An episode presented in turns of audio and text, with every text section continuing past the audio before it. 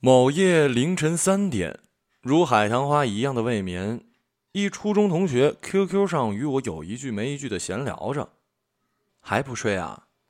我问。刚给孩子喂完奶，夜里他要吃几次呢？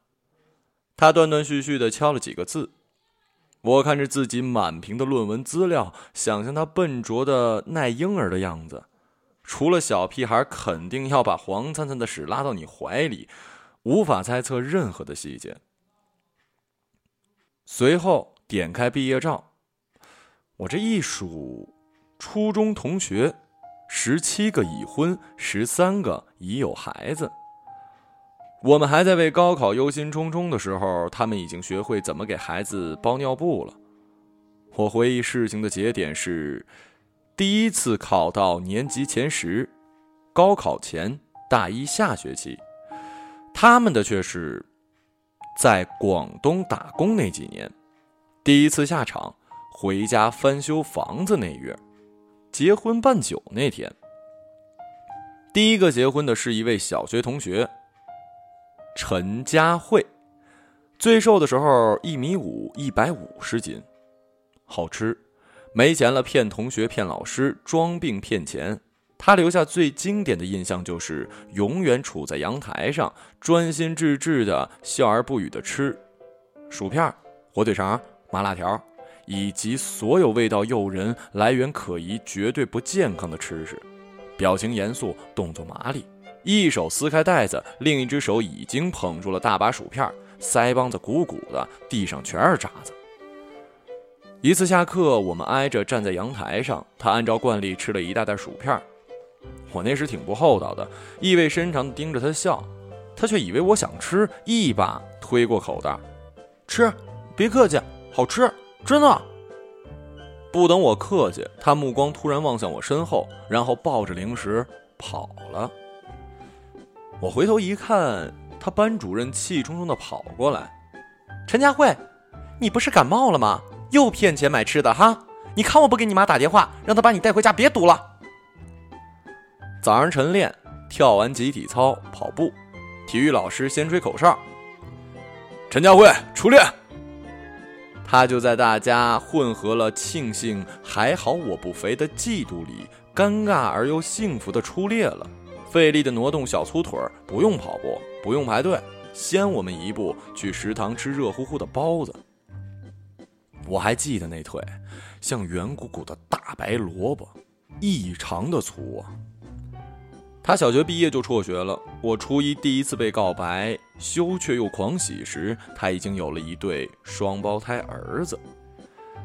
听过他闪婚经历的同学无不惊诧。她在大巴上认识了丈夫，一见钟情，干脆当晚跟他回家，次日就带着男朋友回家，双方家长都很满意，于是不到一个月，结婚。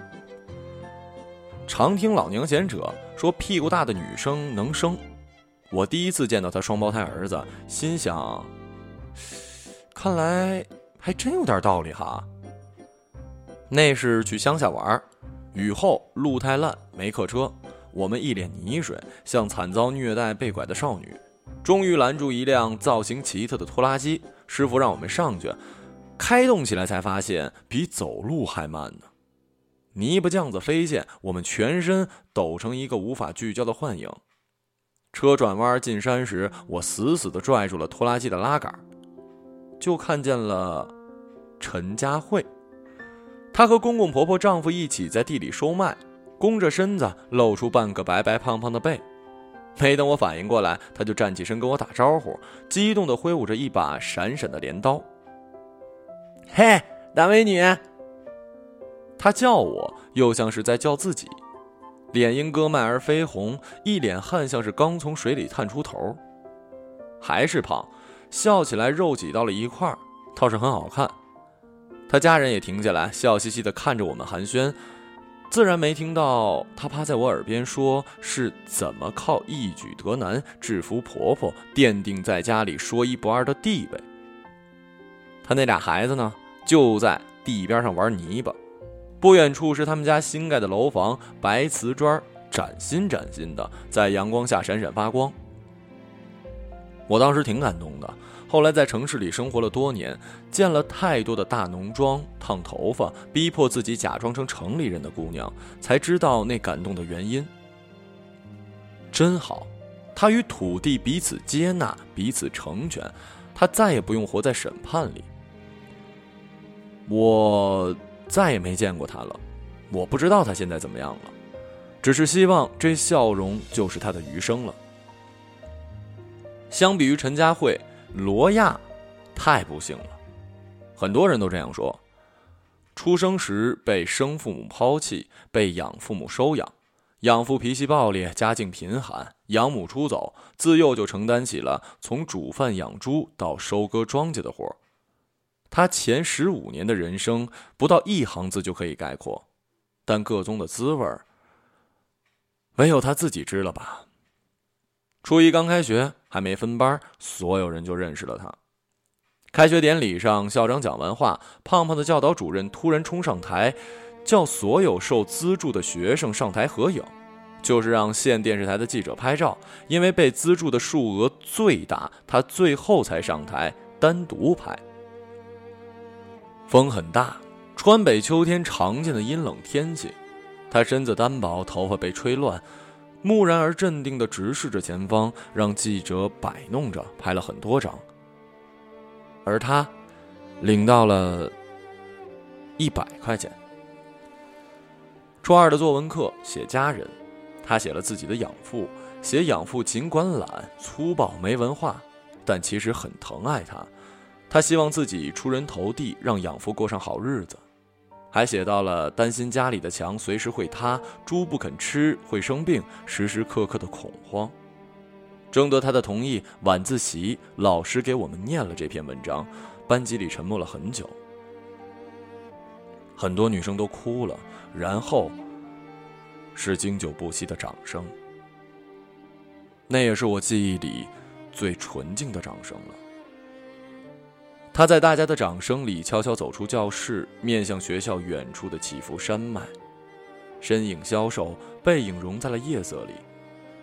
同学们陆陆续续走出去，静静的拥抱他，那是我们都无法忘记的拥抱。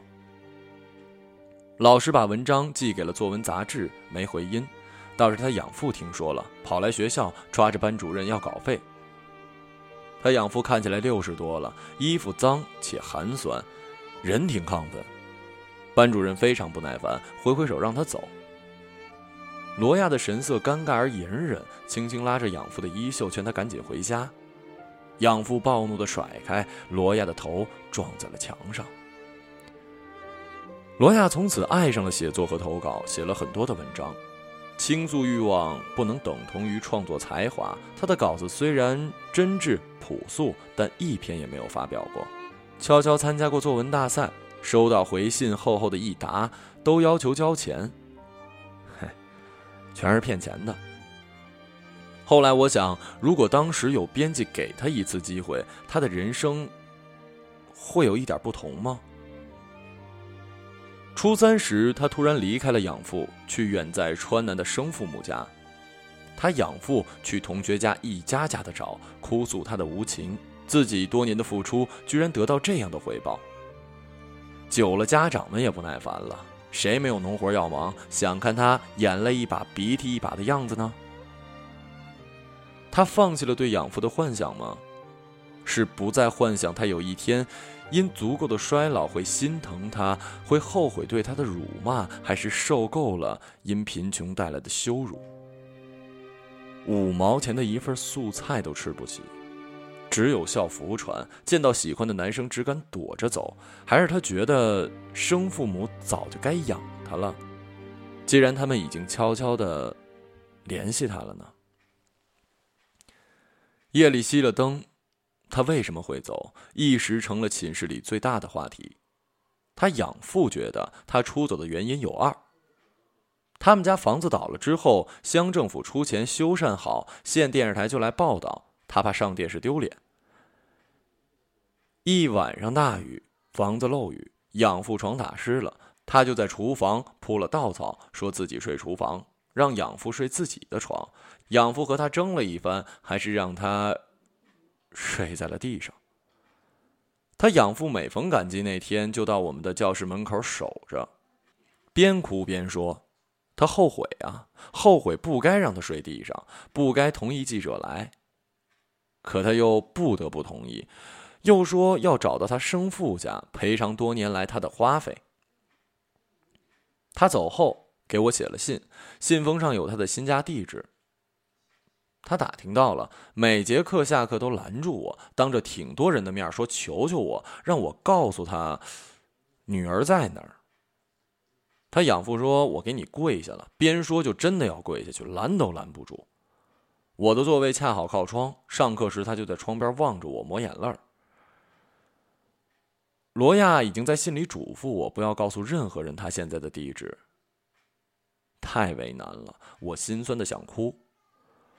直到有一次，他的养父又守在窗口望着我。课间休息，班里几个男生径直的朝他走了过去。我心里一紧，结果男生们搂着他肩膀，像难兄难弟似的。其中一男生对他说：“来，我跟你说几句。”就把他拉到阳台边，不知道他们说了什么。他从此就再也没有来过了。半年后，他把养父接到了生父母家一起生活。高一的国庆节，他结婚。一女同学在 QQ 空间里写：“他已经忘记了我们最初的梦想吗？”太悲哀了。哼，我已经记不起那个最初的梦想是什么了。大概是我们一起许诺要一起考大学之类的吧。那时对人事理解太浅，竟不觉得矫情。我在理科班，课业极重。与他们渐渐没了联系。高考前的五四青年节，我终于有机会上网刷 QQ 空间，见到他更新了“儿女都去奶奶家了，好想他们”。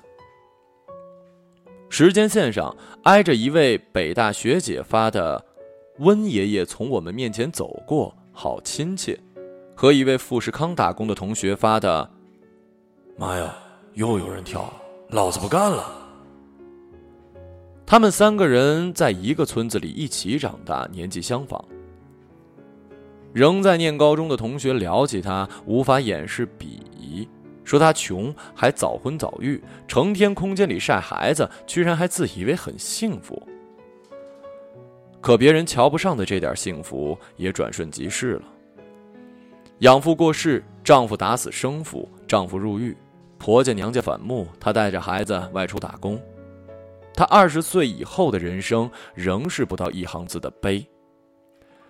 那时我高考不久，整日泡在网上，怕他想不开，就和他聊天很久没联系，他还是很健谈，提到家里的事儿丝毫不忌讳，简单直接的讲着自己的难过，像是初二时愿意把家里的困窘与我们分享的坦然一样。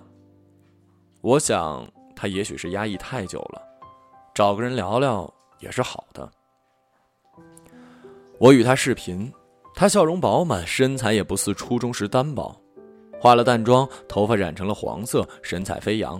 问我打算报哪个学校，期间接了个电话，她把不太标准的普通话讲得妩媚极了。凭女生的直觉，与那人的关系应该很特别。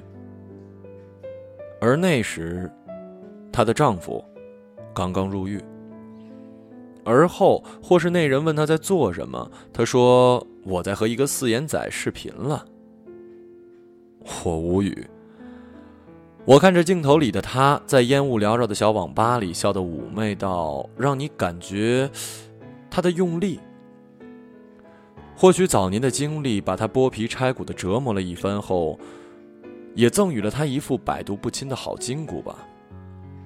后来，他再也不与我们联系。我只听说他带着孩子去打工了，他不是陈佳慧，不甘愿留在农村。他去了哪儿打工呢？佛山、檀木头，还是南疆？那里到处都是四川小妹，还有跟他一样年轻、沉默、面目模糊的云南小妹、贵州小妹。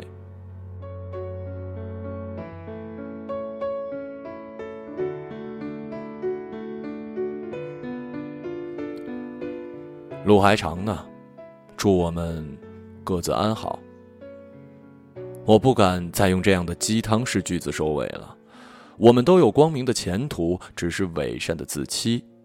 他们拥有的资源太少，可奋斗的地方不多，以至于很早就踏上了婚姻这块阵地，在这片仅有的战场上不顾一切的冲锋陷阵。不想，仍有血要流。可毕竟一生太长，谁敢说他们不再会有新的战场了呢？陈佳慧还能制服婆婆吗？罗亚还写文章吗？我不知道。可惜谁有没有爱过？不是一张激情上面的雄辩。匆匆那年，我们一时匆忙撂下难以承受的诺言，只有等别人兑现。不怪那吻痕还没积累成茧，拥抱着冬眠也没能羽化再成仙。不怪这一段。情没空反复再排练，是岁月宽容恩赐反悔的时间。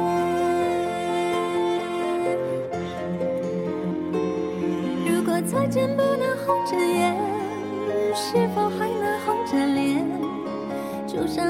匆匆刻下永远一起那样美丽的谣言。如果过去还值得眷恋。别太快冰释前嫌，谁甘心就这样